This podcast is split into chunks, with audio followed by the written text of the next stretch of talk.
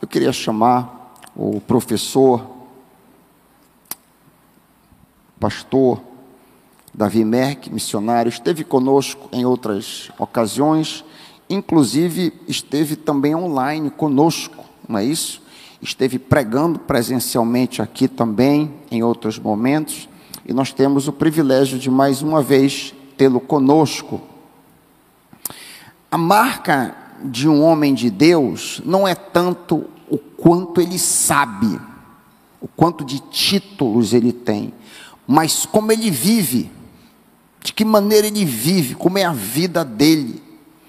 Paulo diz para Timóteo, pastor Timóteo, se tu um exemplo, se tu um exemplo.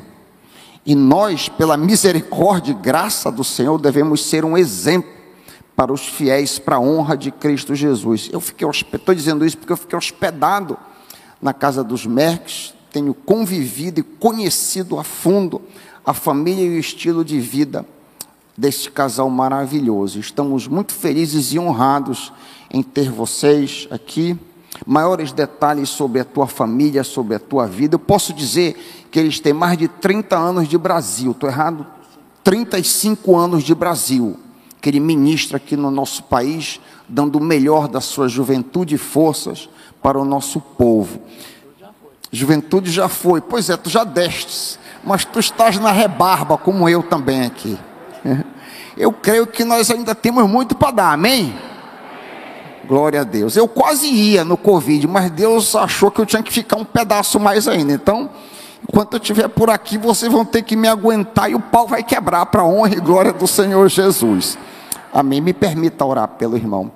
Pai querido, que as palavras dos lábios do teu filho e o meditar do seu coração sejam agradáveis a ti, rocha nossa e redentor nosso, o povo de Deus apoiando, diz: Não te preocupa com relógio, querido, toca para frente. Obrigado, pastor. Boa noite para todos. É, Karine, pode já passar nosso primeiro slide, por favor. O tema desse ano que o pastor já nos passou, aconselhando-vos uns aos outros. Nesta noite, por ser também o culto jovem, nós vamos trabalhar o aspecto de namoro noivado. Eu sei que são muitos aqui que já passaram essa fase, mas o que falaremos nesta noite é para a igreja toda. A igreja é a família de Deus. E como é bom estar com essa família, nós nos sentimos sempre muito, mas muito em casa, constrangidos e muito pela honra que muitos de vocês têm nos dado de ter estudado alguns dos nossos livros em grupos pequenos de casais, homens, é, alguns os livros de namoro e noivado, e é um privilégio muito grande. João falou em João Batista, João 3, versículo 30, convém que ele cresça, que eu diminua. E ele disse que ele não era digno nem de tocar na sandália de Jesus abrir a nossa boca em nome de Jesus já é muito além do que qualquer um de nós é digno. Limpar o nariz de uma criança no berçário da igreja é muito além da nossa dignidade.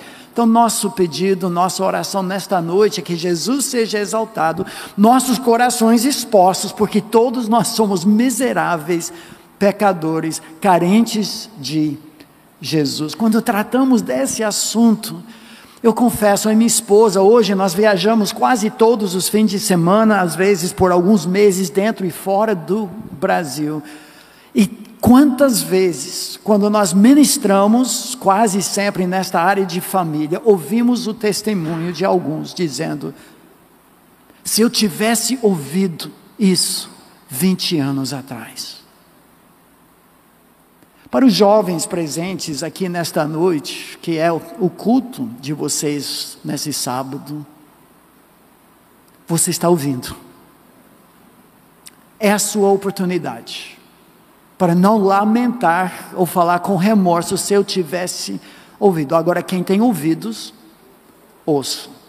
O que é da minha parte, do meu achômetro que caia para a terra, mas se é do Senhor, da palavra dEle, Escute, Deus te ama tanto, que nesta área de relacionamentos Ele quer demais, muito mais até do que você, que você acerte nesta caminhada.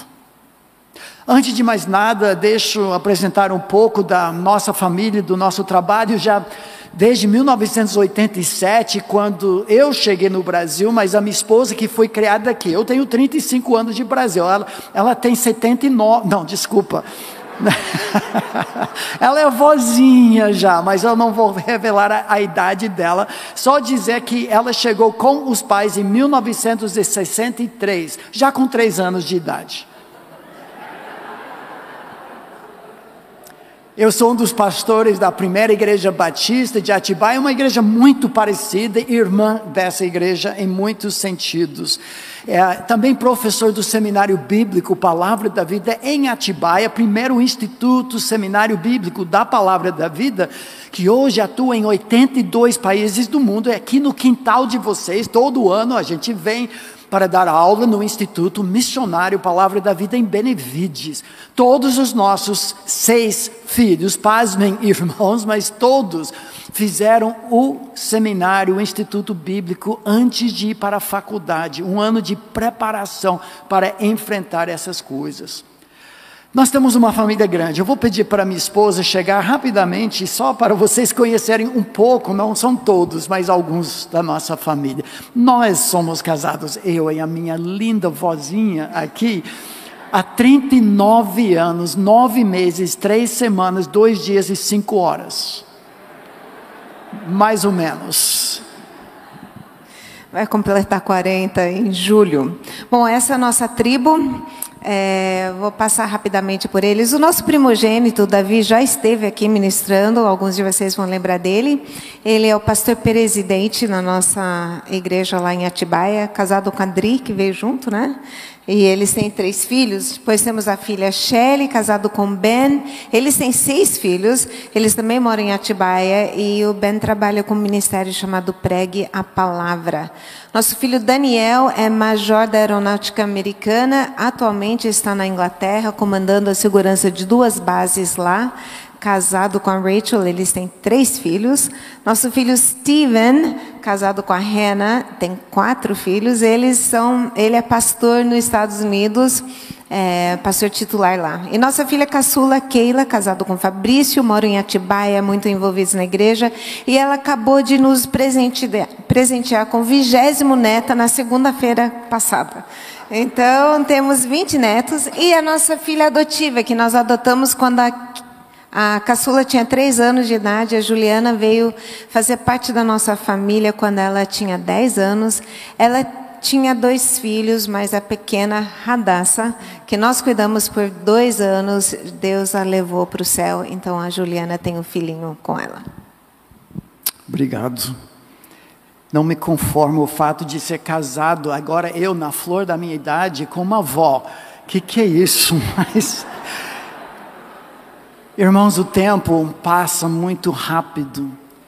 E eu falei há pouco com um grupo de homens, eu vou falar segunda-feira à noite também, quando trabalhamos um pouco o tema do ministério com famílias, que se eu fosse fazer somente um ministério na igreja, voltado para a família, seria o ministério de preparação, eu vou dizer de juniores, adolescentes e jovens para seu futuro lar.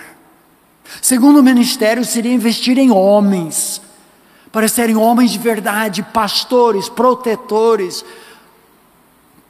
provedores para suas próprias famílias. Nós vamos trabalhar esse primeiro assunto nesta noite. É, para alguns, casar ou não casar é a questão, mas eu diria que só uma das questões. Devo me casar? Com quem? Como achar aquela pessoa? Como desenvolver um relacionamento sadio? Eu confesso com muito temor e tremor que no nosso ministério, nosso trabalho, estamos encontrando cada vez mais jovens recém-casados, mas queriam ser solteiros outra vez. Como diz o ditado, é melhor ser solteiro e querer ser casado do que casado e querer ser solteiro. E um dos problemas que enfrentamos em nossos dias é o que eu considero o ensaio para o divórcio, ensaios para infelicidade, para miséria, de lares desfeitos, detonados. Eu sou de um lar assim. Parte da razão do nosso ministério é a minha paixão como jovem adolescente, chorando que nem criança no meu travesseiro, ouvindo gritos e brigas, ameaças de suicídio, ameaças de abandonar o lar, tiros dentro da minha casa. E o meu coração jovem, pela graça e soberania de Deus, em vez de me rebelar contra tudo isso, contra a igreja, porque nós não faltávamos sequer um culto no ano todo. Eu tenho prêmios de sete anos em seguida. Nem férias nós tirávamos, ninguém imaginava a miséria do nosso lar. Ah, eu queria que meus pais soubessem coisas que nós vamos falar aqui hoje, talvez teria sido totalmente diferente, mas pela graça de Deus, como diz Gênesis 50 e 20, José dando testemunho para seus irmãos malvados, ele diz: Vocês intentaram contra mim para o mal, mas Deus intentou para o bem. Deus pode usar até um lar desfeito, dificuldades, para dar uma paixão para você ter um lar verdadeiramente cristão. E para todos aqui, para recomeçar. Começar do zero, no caso dos jovens. Mas nossa cultura, as investidas do inimigo contra a família, porque ele odeia a família. Ele vê na família um reflexo da própria glória da família divina. Gênesis 1, 27, quem já estudou nossos currículo, sabe disso, tudo parte em termos da família. Quando criou Deus, pôs o homem à sua imagem, a imagem de Deus o criou, homem e mulher os criou, e Deus os abençoou e lhes disse: Sede fecundos, multiplicai-vos, enchei a terra.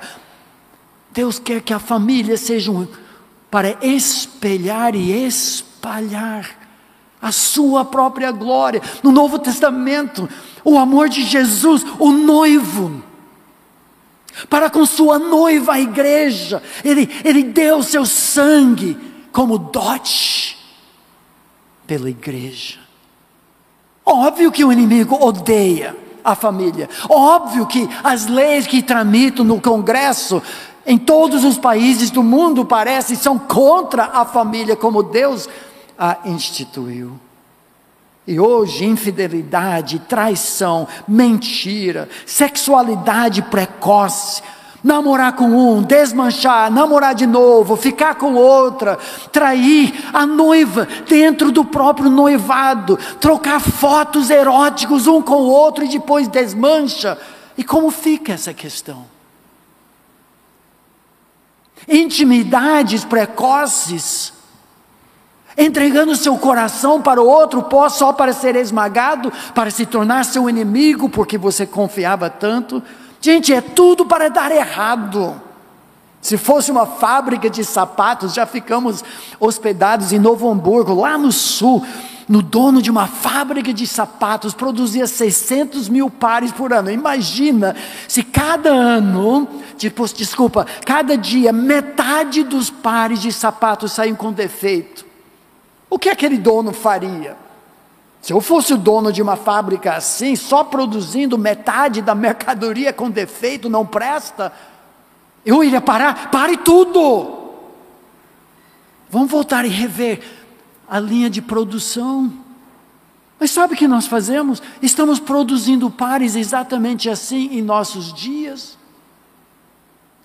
Casais que não vão para frente, eu e a minha esposa estamos aconselhando cada vez mais jovens, recém-casados, primeiro ano, segundo ano de casamento, e já não se aturam.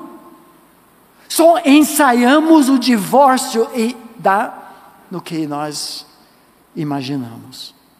Muito do que nós vamos falar aqui já registramos em dois livros que vários de vocês já estudaram, fizemos com o pastor Alexandre Mendes, que estará com os irmãos o ano que vem o namoro e noivado, não que eu quero, mas que Deus sempre quis. E algumas perguntas e respostas sobre isso. Mas acima de tudo, não é dos nossos livros, nossos livros são uma tentativa de representar o que Deus fala na, em seu livro. Então peço que você me acompanhe nesses poucos momentos que nós temos que nós vamos trabalhar três princípios. Se eu pudesse, e eu posso nesta noite, resumir para vocês as questões mais importantes. Se eu pudesse sentar com você, jovem, adolescente, junior, namorados, noivos, e, e, e falar de pai para filho, no caso de alguns, talvez de avô para neto, ao longo de tantos anos de ministério com casais e famílias, essas seriam as questões fundamentais, perguntas chaves, à luz da palavra de Deus, peneirando, garimpando na palavra. É isso que eu vejo como norte para nós termos relacionamentos sadios, santos e que perduram. Em primeiro lugar, esse relacionamento em vista representa o que a palavra de Deus chama um jugo igual. Não é só o fato de ambos servirem o mesmo Mestre Jesus, ter o mesmo destino do céu, mas se são dois cristãos em crescimento, para realmente formarem um time. Número dois, as autoridades que Deus colocou em sua vida para nortear a sua vida em seus caminhos são autoridades sábias que você respeita e obedece ou desconsidera. Porque afinal de contas você é dono do seu próprio nariz, mas Deus coloca autoridades com a perspectiva do alto, os pontos cegos da sua vida para direcionar você dentro da vontade de Deus que tanto desejamos. Em terceiro lugar, amizade ou intimidade. É a cola que mantém o relacionamento. A atração sexual é bíblica, é muito importante para juntar o casal, mas na hora certa, da maneira certa se não tiver um fundamento de amizade, de compatibilidade, de confiabilidade, dificilmente vai para frente. Pense comigo no primeiro aspecto, é um jugo igual.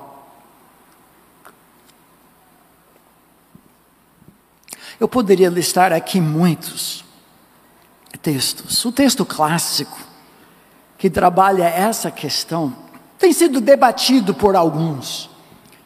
2 Coríntios capítulo 6, eu sei na, no contexto e no contexto da primeira carta de Paulo aos Coríntios, ele trabalha a questão de participação em, em festas pagãs, cultos aos ídolos. E alguns dizem, não, Paulo só está falando isso, mas meu amigo, quando Paulo fala sobre o jugo desigual, os termos que ele usa se aplicam para toda a sociedade e, acima de tudo, ao relacionamento mais íntimo e a primeira instituição que Deus criou o casamento. Não se põe um jugo desigual com descrentes. É, eu fico doido, o que é que nós não entendemos aqui? Não se ponham em julgo desigual com descrentes. É genérico, é gnômico, é comum, é costumeiro, é uma proibição, é para todos.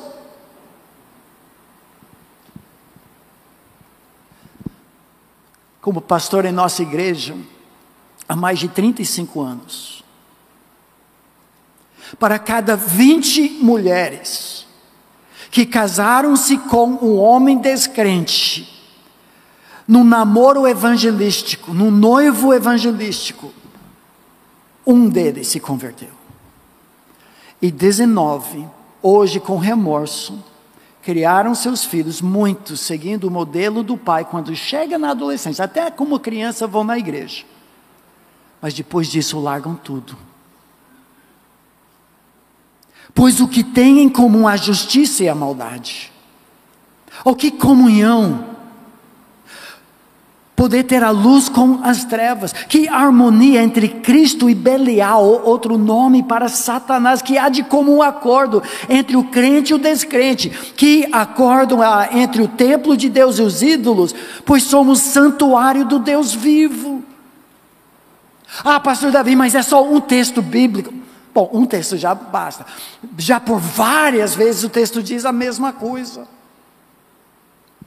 Um colega que trabalhava com a esposa do pastor Abetina, Tiago Zambelli, da Juvep, era meu aluno do mestrado em ministérios. Ele escreveu uma tese de mestrado sobre julgo e desigual nas escrituras. Sabe o que descobriu? 80 textos. 80 textos da palavra de Deus que veta a comunhão do povo de Deus com o povo do mundo. Não é só 2 Coríntios capítulo 6. O princípio se repete no livro de Mateus, que diz: ninguém pode servir a dois mestres, dois senhores, porque ou há de aborrecer-se de um e amar ao outro, ou se devotará a um e desprezará o outro, não podeis servir a Deus e às riquezas. Ah, mas Davi, está sendo muito taxativo, o que, que isso tem a ver hoje? Tem tudo a ver com a criação do casamento, a razão, pela criação. Olha que diz Gênesis capítulo 2: quando Deus criou a mulher para ser auxiliadora idônea, não é capacho subserviente. A ideia do termo é alguém como Deus colocado ao lado de, do homem para reforçar, para encorajar, para torcer. Meu bem, siga a Deus, custe o que custar. Tomou, pois, o Senhor Deus ao homem, o colocou no jardim do Éden para o cultivar e o guardar. Disse mais o Senhor Deus: Não é bom que o homem esteja só. Far-lhe-ei uma auxiliadora que lhe seja idônea.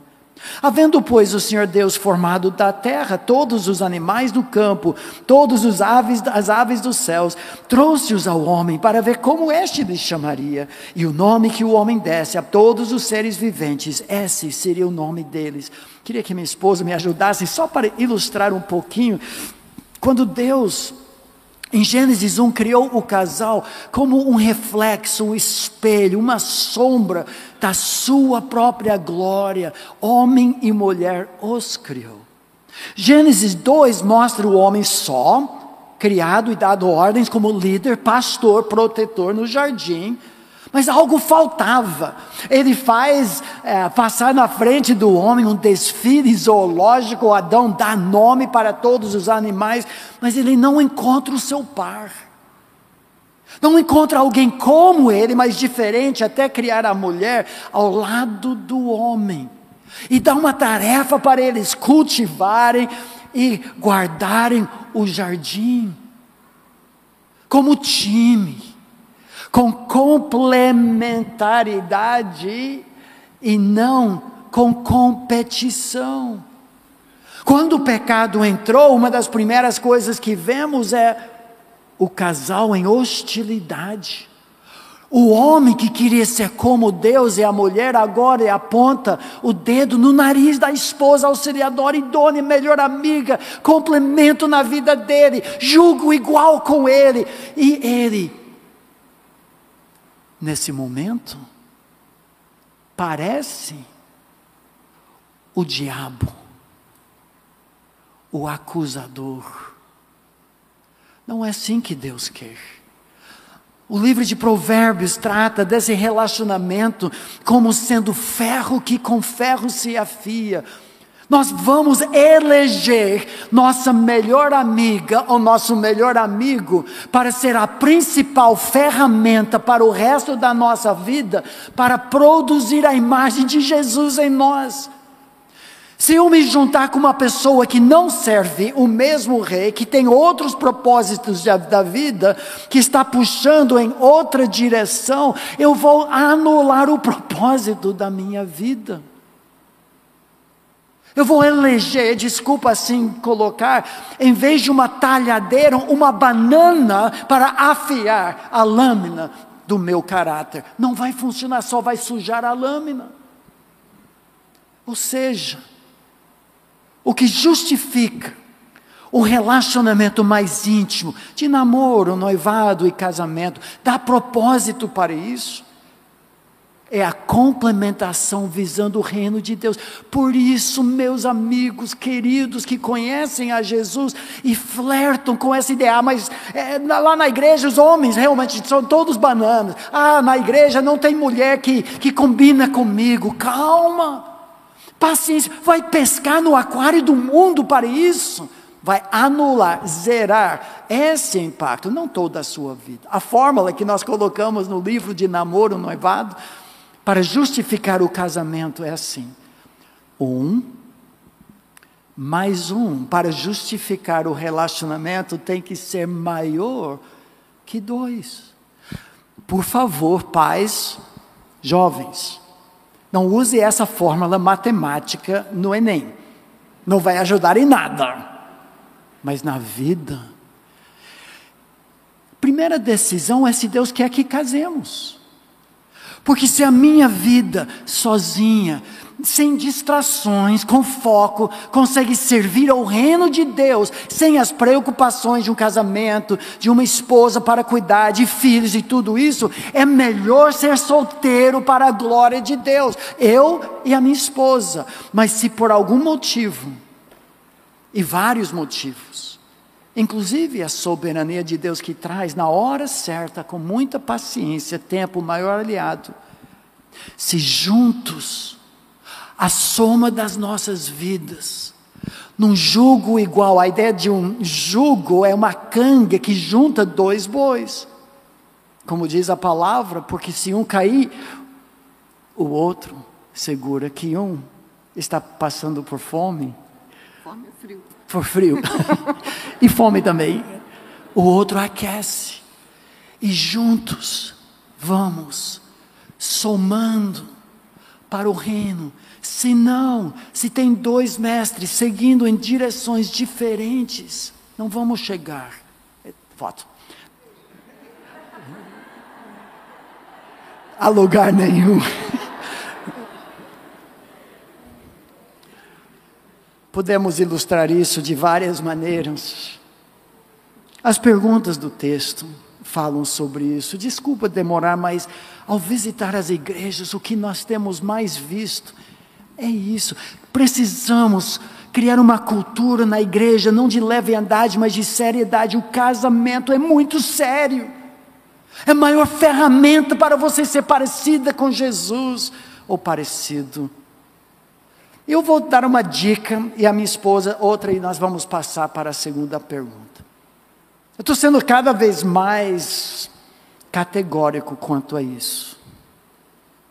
Jovens, o melhor contexto para você desenvolver relacionamentos santos, visando o casamento, é no ministério de servir a outros.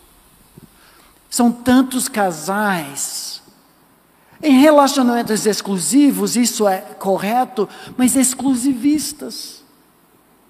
O casamento não é o fim, a família não é o fim. O reino de Deus, a glória de Deus é o nosso alvo. O casamento é, simplesmente uma das mais importantes ferramentas para isso.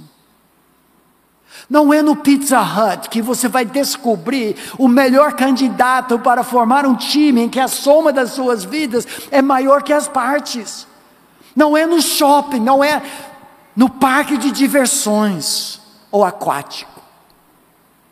Sabe onde é? No serviço de outros. O casamento existe para isso. É numa viagem missionária entre ribeirinhos. É no berçário limpando o nariz, nariz de uma criança doente. É uma campanha evangelística. É no grupo de louvor. É no estresse de esvaziar-se de si mesmo, da vaidade e servir a outros, o outro centrismo de Cristo que você trabalhou com as mulheres. Fica a dica. Mas pense também em outra questão que envolve. Opa, já está lá. Três perguntas. Três decisões mais importantes. A primeira decisão mais importante para cada pessoa é decidir quem é o meu mestre. Eu sirvo quem? Para quem abraçou a Cristo, então já ficou decidido: eu vou servir a Deus, Ele é meu mestre. Você precisa casar com alguém que tenha o mesmo mestre, mas não para por aí. Depois, a segunda pergunta é: qual é a minha missão? Deus me criou com que propósito? Por que, que eu estou aqui na Terra? Porque mesmo pessoas crentes têm missões diferentes, então não devem casar um que tem missão de sustentar muitos missionários, ganhar bastante dinheiro, com outro que se vê no campo missionário, não vai dar certo. Então, qual, quem é meu mestre? Qual a minha missão? Dificilmente um adolescente já tem a resposta das duas perguntas. Talvez saiba quem é o mestre, mas a missão dificilmente já sabe. Depois de tomar essas duas é, decisões, então fica a terceira. Com quem será? Quem será o marido ou a esposa, a mulher? E tem que ser alguém que tenha o mesmo mestre e uma missão compatível para que os dois consigam trabalhar visando o reino de Deus. Se eu tivesse que deixar três conselhos, resumindo o ensino bíblico sobre relacionamentos sadios, o primeiro seria: é um jugo realmente igual para servir ao reino de Deus? Fortemente desencorajamos, não é uma lei, mas na nossa igreja, o namoro entre adolescentes Além do fato de ser extremamente difícil nessa terra e idade já ter tomado a decisão sobre onde Deus quer servir, à luz do propósito do casamento, muitas vezes é brincar com fogo e na maioria das vezes namora, desmancha, racha famílias na igreja, quando é dentro da igreja, perde a pureza e muito mais. Mas tem uma segunda pergunta chave importante para nós avaliarmos. É o papel das autoridades que Deus coloca. Todo jovem, jovem fiel, pelo menos que quer coisa com coisa com Deus, quer saber da vontade de Deus para a sua vida. Só que nós nos preocupamos tanto com a parte mística, esotérica da palavra, da vontade de Deus, e esquecemos da parte da vontade de Deus que já nos foi revelada. A busca do Senhor, a lâmpada para os nossos pés, a palavra de Deus, através das autoridades. A palavra de Deus fala muito que uma das principais maneiras, através da multidão de conselheiros e aqueles que Deus colocou acima de nós, para nos ajudar, direcionar dentro desse labirinto chamado vida. Provérbios 11, 14: Não havendo sábia direção, cai o povo, mas na multidão de conselheiros a segurança. Uma das principais características do jovem é dono do seu nariz. Eu vou fazer do meu jeito, eu sei, sei melhor. Mas você tem uma perspectiva extremamente limitada pelo tempo e pela experiência.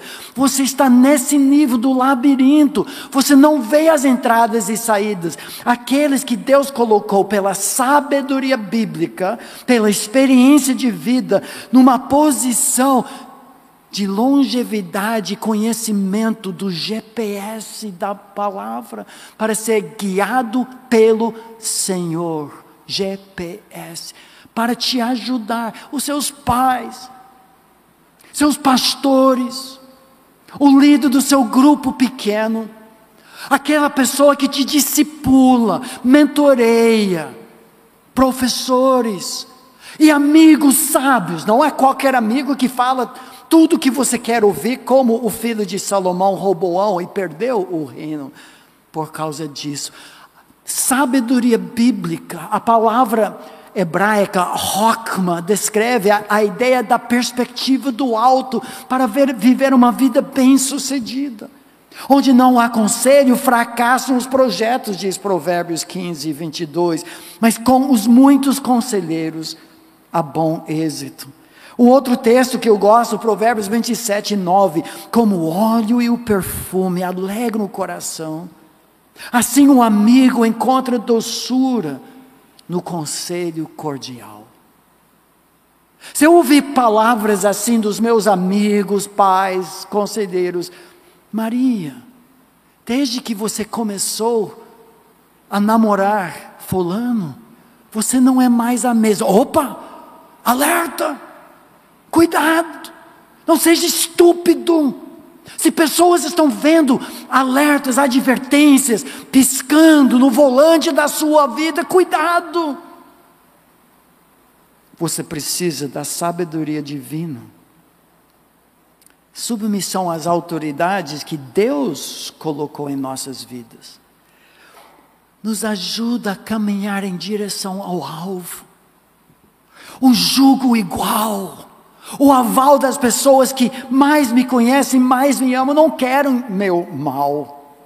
Escutem esses versículos, 1 Pedro 2 diz assim: Sujeitai-vos a toda instituição humana por causa do Senhor, a ideia, ele é soberano sobre as autoridades, quer seja o rei como soberano, quer as autoridades como enviadas por ele, isso inclui pastores, pais e outros. Porque assim é a vontade de Deus. Você quer saber a vontade de Deus? Sujeite-se às autoridades, que pela prática do bem, que é submissão nesse texto, façais emudecer a ignorância dos insensatos. Pedro, ainda mais contundente, alguns versículos mais adiante, capítulos, quando ele diz: Rogo igualmente aos jovens, sede submissos aos que são mais velhos. Por que isso? Por que pegar no pé do jovem? Não, não é só o jovem, nós veremos isso dentro de um instante. Todos nós andamos debaixo de autoridade, é dádiva de Deus, é bênção de Deus, de ter pessoas em nossa vida que têm uma perspectiva maior, que percebem pontos cegos no volante da nossa vida, que nós não enxergamos. Quem tem ouvidos, ouça esses conselhos. Romanos 13 diz: todo homem esteja sujeito às autoridades superiores, porque não há autoridade que não proceda de Deus. E as autoridades que existem foram por Ele instituídas, de modo que aquele que se opõe à autoridade resiste à ordenação de Deus, e os que resistem trarão sobre si mesmos condenação. Se você olhar nas Escrituras, vai perceber logo que submissão é o sabor do cristianismo. Para nós hoje é palavrão. Mas pense comigo. A história da insubmissão começou no inferno, ou melhor, no céu. Satanás, zeloso, apaixonado para ser grande, quis colocar o trono dele acima do trono de Jesus. Satanás queria ser Jesus do universo. Ele faria de tudo e faz para ocupar aquele trono. Insubmissão, rebeldia tem o cheiro de enxofre. Quando Deus invade uma vida, uma das primeiras coisas que Ele faz, Ele realinha relacionamentos outrora fraturados pela insubmissão. Todos são submissos a Deus, cidadãos são submissos ao governo, ovelhas para seus pastores, jovens para os mais velhos, esposas para seus maridos, filhos para pais, servos para mestres. Todos nós estamos incluídos aqui, porque é uma proteção de Deus. É como uma guarda-chuva, um guarda-chuva ter pais e pastores e multidão de conselheiros e, e mentores e discipuladores, debaixo desse guarda-chuva, proteção, fora é chuva de enxofre. Enquanto o casal anda debaixo das suas autoridades e debaixo de Deus, é benção. Mas se o casal se deslocar disso, estão expostos, não podem esperar encontrar a vontade de Deus. Ai da autoridade, porém, os pais, por exemplo, que exigem relacionamentos impuros, experiências sexuais, para saber como é. Não, não faça isso. Você fique debaixo de Deus. Eu lembro o que aconteceu comigo, com minha esposa, quando nós éramos noivos, ou não queríamos ser noivos. Talvez você não vai reconhecer esse lindo casal, mas existiu. A história é longa, vou ter que resumir, mas quem quer ler está no nosso livro Namoro e Noivado, que Deus sempre quis. Mas, é, como eu fui criado no Brasil e conheci o meu futuro, na época, marido lá nos Estados Unidos, ele teve que vir para o Brasil conhecer minha família, meus pais e tudo mais, para receber a autorização, autorização para namorar. Só que houve uma falha de comunicação e ele pensou que ele recebeu é, autorização para namorar, noivar, casar, já tudo de uma vez só. Não foi bem assim que meu pai achou. Então, o Davi, que é muito criativo, muito empolgado, ele elaborou todo um, um plano hiper criativo para o nosso noivado. E ele estava tão empolgado. E ele começou, já era uma coisa que ia levar semanas. Né? E eu, eu só sei que eu estava ganhando presente toda hora. Para mim estava bom. Mas eu não sabia o que estava acontecendo. E nisso, ele escreveu uma carta para os meus pais, é, falando para eles, né? informando o que, que estava acontecendo e quando nós iríamos ficar noivos. Bom, meu pai não gostou nem um pouco. Ele falou assim, como assim? Ele só está me falando que vão ficar noivos, ele nem pediu em casamento e tudo mais, ele não gostou. Aí escreveu uma carta, falou, não, negativo, não é assim. E a razão é porque meus pais tinham visto Davi depois de nós nos conhecermos, mas eu havia saído de casa e quando eu saí eu nem conhecia o Davi. Então eles tinham mais dúvidas sobre mim do que sobre o Davi nesse relacionamento todo, né? E iriam para os Estados Unidos logo em seguida. Então queriam que, queriam que nós esperássemos. Então, para encurtar tudo isso, o Davi teve que contar para mim tudo que iria acontecer, qual era o plano dele, que não ia ser mais, não ia dar certo mais, não ia ser surpresa mais, não ia ser nada do jeito que eu sonhava. E eu, obviamente, fiquei bem triste. Mas nós sabemos, nós temos que obedecer às nossas autoridades. Deus não irá abençoar algo que insistimos em fazer contra a autoridade. Então, na época bem lá atrás, gravamos uma fita cassete, conversando com meus pais, falando que estávamos tristes, que tinha machucado, mas nós iríamos obedecer. E Deus atuou nisso tudo e foi linda a história, mas vocês vão ter que ler o livro se vocês querem saber. Nós ficamos noivos. Fica aqui. É, pastor, eu vi que o meu tempo esgotou agora, 40 minutos. Mas eu tenho 20 reais para comprar mais cinco. Pode ser? Só cinco minutos, por favor, pastor. Tá bom. Ok. Eu tenho mais 20 aqui, caso eu precisar. Rapidamente, conselhos práticos. A importância das autoridades e como os pais podem se envolver em tudo isso. Nada na Bíblia diz que quando o jovem atinge 18 anos, agora cai fora os pais. Essa é época que os nossos filhos mais nos precisam. Deveremos, deveríamos nos posicionar de tal forma como conselheiros. Uma coisa que nós tentamos quando nossos filhos estavam para namorar é encontrar com os pais do outro, se eram da igreja mesmo, para ajudar. Como nós queremos que eles conduzam. Nós encorajávamos os nossos filhos a passar tanto tempo na casa do outro, o que nós chamamos o estágio dos noivos, e vice-versa, porque você vê como ela trata papai, qual é o costume de dia da criança, do Natal, do Ano Novo. Casamento une culturas familiares diferentes. Algo que fizemos também foi e a importância das autoridades é proteger a pureza do testemunho do casal. Se nós nos envolvemos nisso para ajudá-los, uma fórmula que nós aprendemos há muito tempo no aconselhamento de casais com problemas sérios sexuais. Diz assim: quanto mais antes, menos depois. Quanto mais antes, mais problemas depois. Prepara-se, um fundamento de areia movediça. Os pais podem ajudar. Pode dar uma dica aqui? Bom, o que nós fizemos é para ajudar os nossos filhos, eles queriam um símbolo, algo que carregavam com eles, uma lembrança da importância da pureza na vida deles. Então, para as meninas, nós demos um pingente que era um formato de coração, como um cadeado, com buraquinho de chave. Então, a gente saía com eles, com seus 13 anos por aí, e e explicamos que era nosso dever ajudar a protegê-las. Então, eles usavam uma corrente, elas usavam o coraçãozinho e a chave ficou conosco, que a gente era o guardião.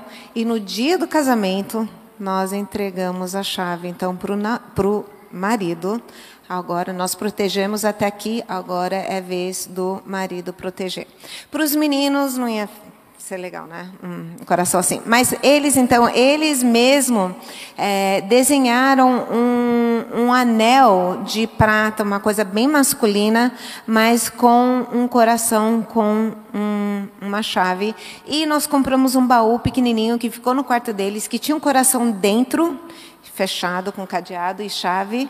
E no casamento, então, abrimos esse baú e o o nosso filho então tirou o, o pingente de o coração de ouro e deu para a noiva, simbolizando que ele guardou seu coração para ela até o dia do casamento.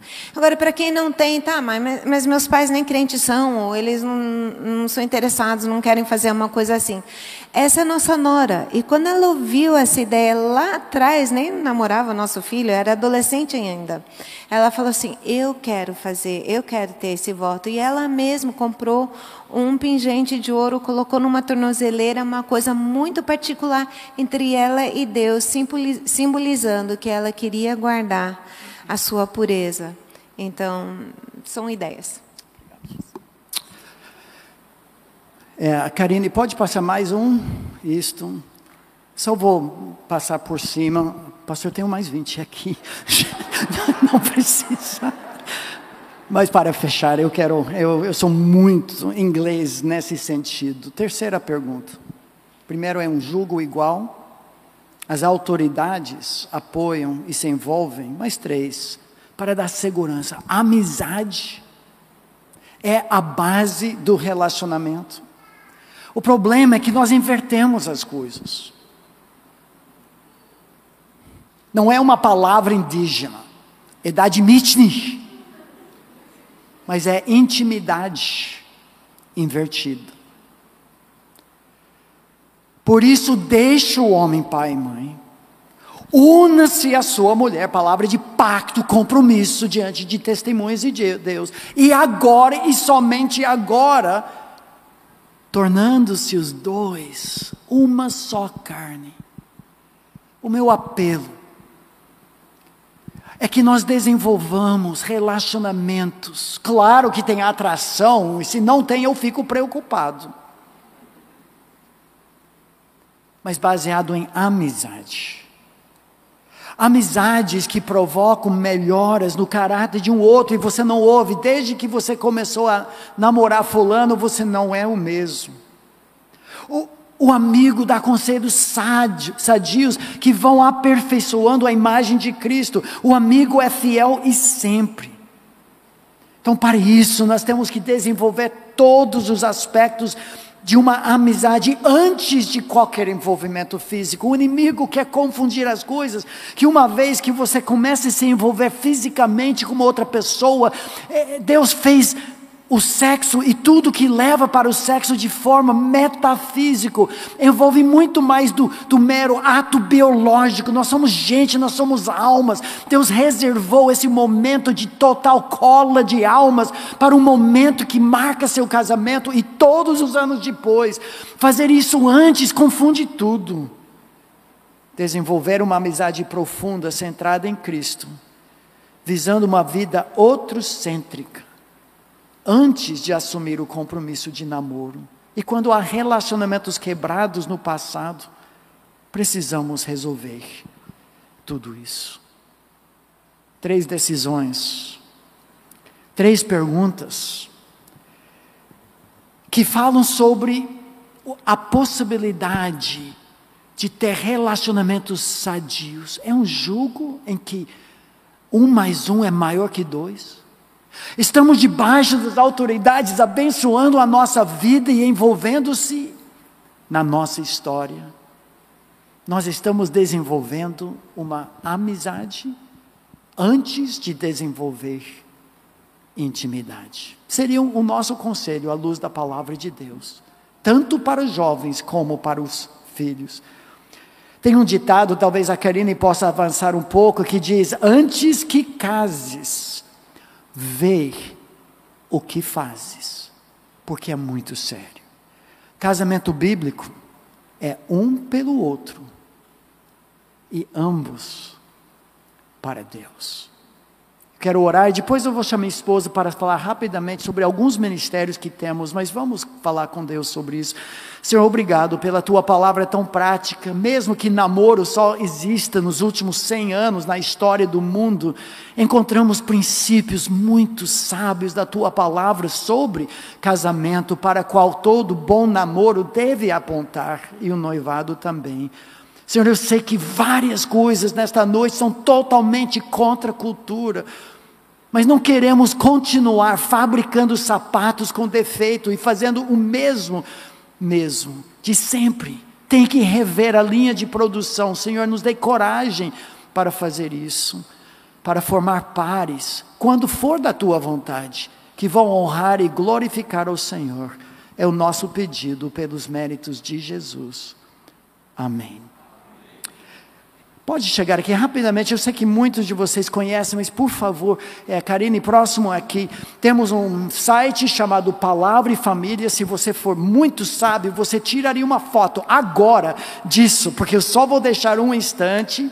É, programas de rádio que vão para esse site, exposições bíblicas sobre a família. É, os livros vamos falar um instante. Pode dar uma palavra sobre o canal de YouTube? O canal são programas de 8 até no máximo 15 minutos é, sobre criação de filhos e sobre o relacionamento conjugal. Então, tem de tudo quanto é coisa sobre culto doméstico, como investir na vida do filho, é, disciplina, amizades, trabalho. Então, tem muita coisa ali. Sai cada sábado de manhã um programa novo. Quando nós tivemos aqui a última vez, pode passar dois, mais um, Karine, muito obrigado. É, lançamos e infelizmente ou felizmente vocês compraram todos e ainda faltava muito. Trouxemos de novo essa vez em seis malas, né, pastor? Mas o que tem lá na mesa é, embaixo é o que tem. Mas o comentário de 800 páginas sobre todos os textos da Bíblia que tratam da família de forma popular, fácil para ler, só que nos, nas notas de rodapé, todo, tudo sobre o texto original grego, hebraico é, e tudo mais. Além disso. Tem o Casamento Nota 10, é um livro que Davi escreveu junto com Marcos Samuel, que esteve aqui, alguns de vocês lembram dele, mandou um abraço, né? É, é uma devocional com princípios bíblicos do A a Z. Então fica bem fácil de, de, lembrar qual é o princípio. E Homens Mais Parecido com Jesus é um livro usado para discipulado de homens. É, três livros para que vocês já têm estudado, alguns deles, né? São 15 lições para transformar o casamento, criação de filhos e um, as dificuldades é, para ter uma mudança bíblica o Homem Nota 10 não temos, né? É, 151 lições, ou, ai, reflexões para a educação de filhos são princípios. Todos os versículos têm algo a ver com a criação de filhos, é uma explicação. O legado dos avós, é, o Davi escreveu junto com a minha mãe, que também tem 20 netos, e o que deveríamos repassar para a próxima geração, e daí tem um monte de ideia de como fazer isso. Os dois livros sobre namoro. O Mapa do Tesouro é um livro devocional tirado do livro de Provérbios. É para o jovem, adolescente, ou os pais poderiam ler para um filho mais novo, mas são 32 assuntos que o pai ensina para o seu filho em Provérbios, com quatro leituras sobre cada um. Dois livros de paparicar esposa e marido, mas, de novo, são um versículo, uma sugestão criativa, criativa de como colocar em prática. E daí temos cinco uh, livros de ideias criativas para grupo pequeno, é, mulheres, família, professores e culto doméstico. Fazemos questão. É, Primeiro, a gente traz sem custo de frete e com 20 a 40%. O livro grande está com 40% de desconto aqui esses dias e nós não ficamos com dinheiro dos livros. Eu não sou livreiro, falo livre e espontaneamente, porque tudo visa nossa missão como família e sustenta missionários no campo todo o lucro dos livros. Quando você compra, você se abençoa e está abençoando algum missionário também. Deus os abençoe. Pastor, palavra para. Ok, Cláudio.